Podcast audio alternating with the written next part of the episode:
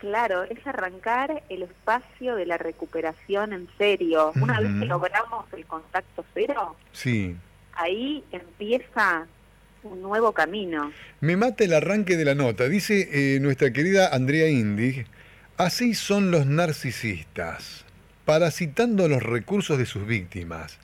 Y el título de la nota de hoy, que aparece como opinión en Nuevo Diario, mm, genera Los ocho mandamientos del contacto cero.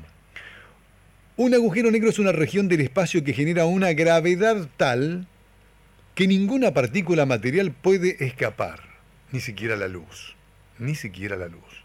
Y ahora sí, señora, con el botoncito, con el interruptor de la luz en la mano, póngale luz a, este, a esta nota, a ver. Exactamente, porque son como agujeros negros, literal. Entonces, es muy importante estar fuera de, su círculo de influencia. Bien. La única salida, Wilio, la única es el contacto cero.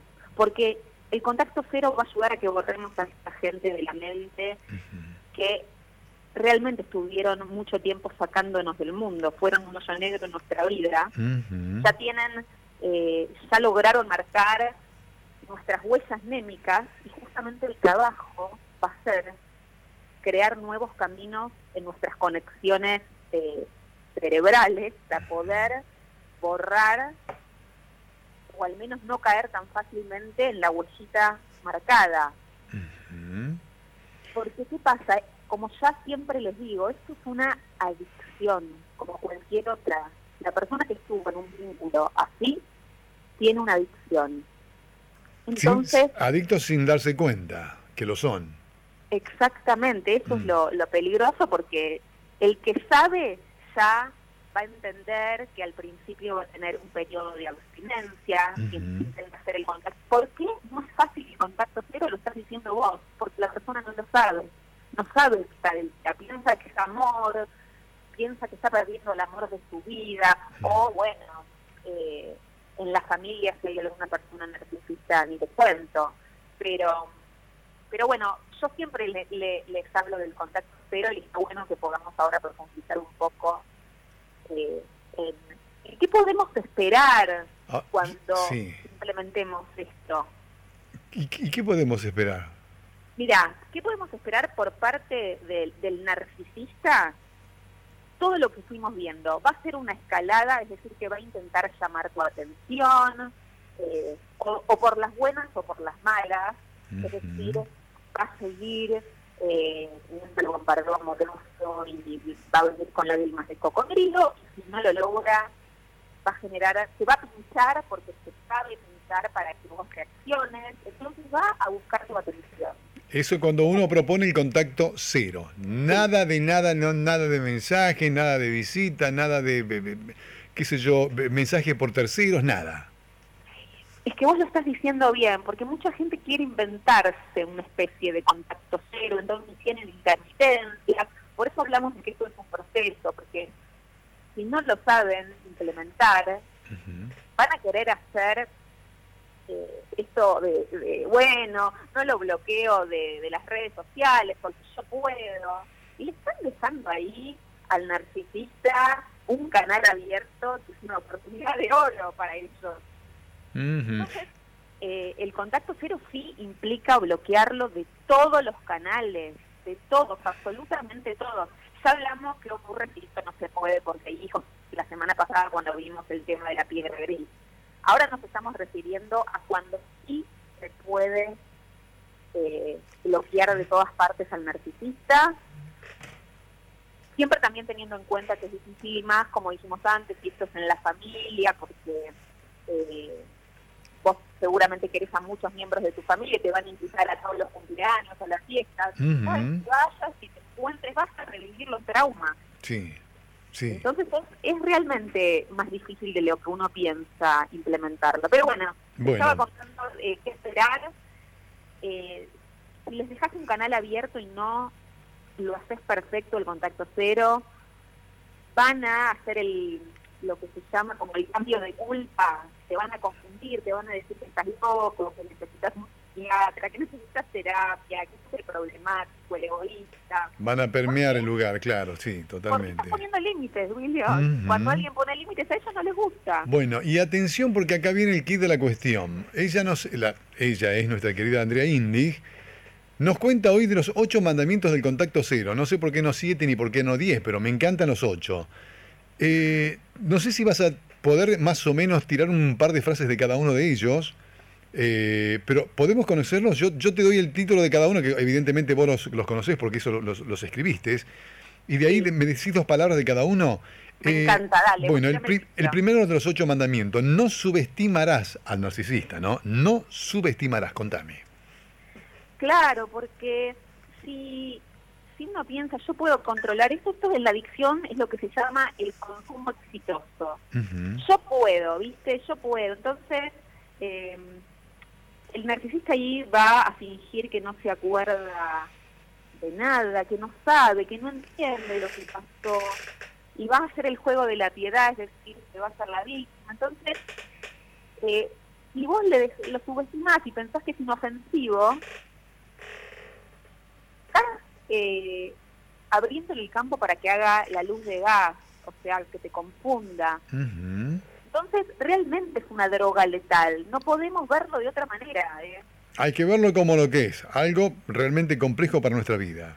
Exactamente. Punto uno. El dos decís, no romperás el contacto cero, no romperás ese cerco que te vas a imponer ante la otra persona para reforzar el contacto cero, justamente. ¿Cómo es ese juego de palabras?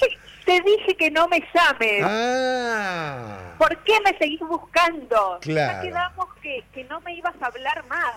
¿Te acordás que hablamos para que no me escribas nunca más? ¿Por qué me estás escribiendo? No, no. Obviamente ya les dije, los narcisistas te van a pinchar, te van a provocar. Eh, el cierre, ahora es la que mira, sí, sí. Sí, la tercera dice, dile no, no, bien grande, dile no a tu necesidad de un buen cierre a la relación. A ver. Exactamente, eso les iba a decir.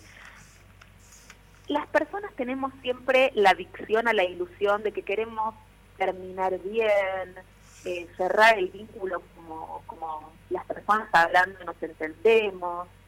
Y con eso no es así, ellos no quieren eso, no les interesa. Ellos quieren problemas son expertos en generar problemas porque es el alimento que, necesitan. Bien, bien, bien. Entonces no va a haber un buen cierre con un narcisista, no existe eso. No existe, bueno, seamos amigos. No, no, no, pueden, pueden fingirlo en, algún momento, pero siempre va a ser para después un juvenil, o sea, para volver a aspirar a la víctima. Claro, claro. En el punto 4 decís no caerás en la trampa de los monos voladores. Exactamente. El contacto cero muchas veces también tiene que ser con las personas que no entienden nada del tema, entonces van a venir a traerte eh, noticias de narcisista, te van a empezar a, hablar de él y hablar del narcisista estás a romper el contacto cero, porque cualquier cosa que te puedas enterar de la persona te va a alterar y te va a hacer revivir el estrés postraumático. Bien. Entonces es muy duro, pero muchas veces hay que bloquear algunos contactos. Porque sí, es empezar de cero, volver a cero, pero es para tener una buena calidad de vida. O sea, vale la pena. Bien. Em, vamos por la mitad de los ocho mandamientos. El número cinco dice, no acecharás en las redes sociales, no estalquearás, como decimos. Importantísimo. Epa. Importantísimo el estolqueo. Eh, todas las víctimas caen en esto. Esto es consumir esto es consumir la droga. Uh Ir a accesar las redes sociales, los narcisistas lo saben, te dedican la información de las redes sociales, te, te suben fotos y posiciones de sus nuevos suplementos, es decir, las personas con las que salen, o eh, saben cómo provocar a la víctima. Entonces, bloquear es bloquear en serio.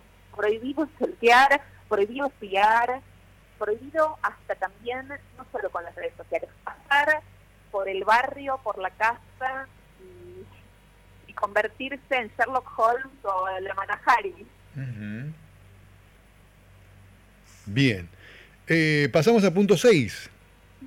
No pensarás que pueden cambiar. Eso es una trampa tremenda, ellos no cambian. Esto, recordemos que es una manera de ser en la vida. Mira, siempre cuento que los, psiquiatras que se dedican a, nomenclar los trastornos psicológicos y psiquiátricos están pensando en sacar este trastorno de, del manual de psiquiatría porque porque ya hace muchos años están pensando que esto no es eh, un trastorno sino una manera de ser en la vida. Así no sé así como hay eh, no sé, pensemos en, en animalitos, así como hay perros eh, dálmata y hay perros golden, que son distintos, bueno, hay seres humanos empáticos y hay seres humanos parásitos ventajeros que son así. Bien. Eh, vas aclarando totalmente la situación. Y los últimos dos puntos. No tenemos que pensar que solos podemos resolver este problema, ¿eh? De las adicciones no se sale solo. No se puede salir de ninguna adicción. Esto, ya, esto nos contaste una vez ya, ¿no? Sí, varias veces lo hablamos. Varias veces lo hablamos y, y, realmente es como ser un poco abusivos con nosotros mismos y castigarnos nos ponemos eh, la exigencia de que nosotros podemos con esto. Tenemos que pedir ayuda, tenemos que hablar con alguien que entienda. Eh, y no me refiero nada más a profesionales expertos en el tema, sino a alguien que haya pasado por lo mismo. Que nos pueda acompañar, que nos pueda ayudar a pensar bien, porque pensamos mal. Los que estamos, cualquier que está metido, en, pensemos en cualquier adicción, piensa mal, lo que pasa es que hay adicciones que son invisibles, como la adicción al trabajo o la adicción a la comida. Entonces es como, de afuera el que no entiende va a decir, pero ¿cómo come? Que deje de comer. ¿Es tan fácil dejar de comer? No es fácil dejar de comer. Claro. Claro, totalmente de acuerdo. Me encanta. Porque aparte es una, es una adicción que la tenés a flor de tu mano, la tenés ahí al, alcance de tu mano. Eh, el último punto, el 8, no seguirás empatizando con el manipulador. Ahora, si no, eh, digamos, si no lograste los primeros siete puntos, estamos en el horno acá, ¿eh? Exactamente. Sí, sí. Eh, esto es un cambio de mentalidad que tienen que tener las personas empáticas y va a hablar de amor propio, temas de aprender a poner límites sanadores que van a crear roces necesarios. Lo que pasa es que, mm, esto también ya lo hablamos muchas veces, Willy, estamos educados para ser complacientes, para querer gustarle a todo el mundo. Entonces, eh, bueno, es muy importante tener en claro esto. Sí como les dije 20 veces, no somos responsables la estafa emocional y no tendría nada de malo eh, ser súper complacientes si no existieran estos seres. A lo mejor no, no sé qué problema, pero como existen es un problema. Entonces somos responsables de nuestra recuperación. Me quedo... Nuestra recuperación... ¿Qué? No, no, no, te digo así, me quedo con la última, con el último párrafo de la, de la nota del día de hoy. Con el contacto cero, y atención la gente que está siguiendo a la licenciada Andrea Indig, con el contacto cero no nos estamos alejando de ningún amor. Estamos iniciando el proceso de recuperación de la droga más letal, como lo dijo ella, con la que se puede encontrar en toda nuestra existencia. Eso es. claro esto. Paremos toda la bocha, nada de contacto, nada de mensajes, nada de reafirmar que estamos alejándonos, nada, no subestimemos, nada. Eh, y tampoco nos queramos poner en el lugar del otro por pobrecito.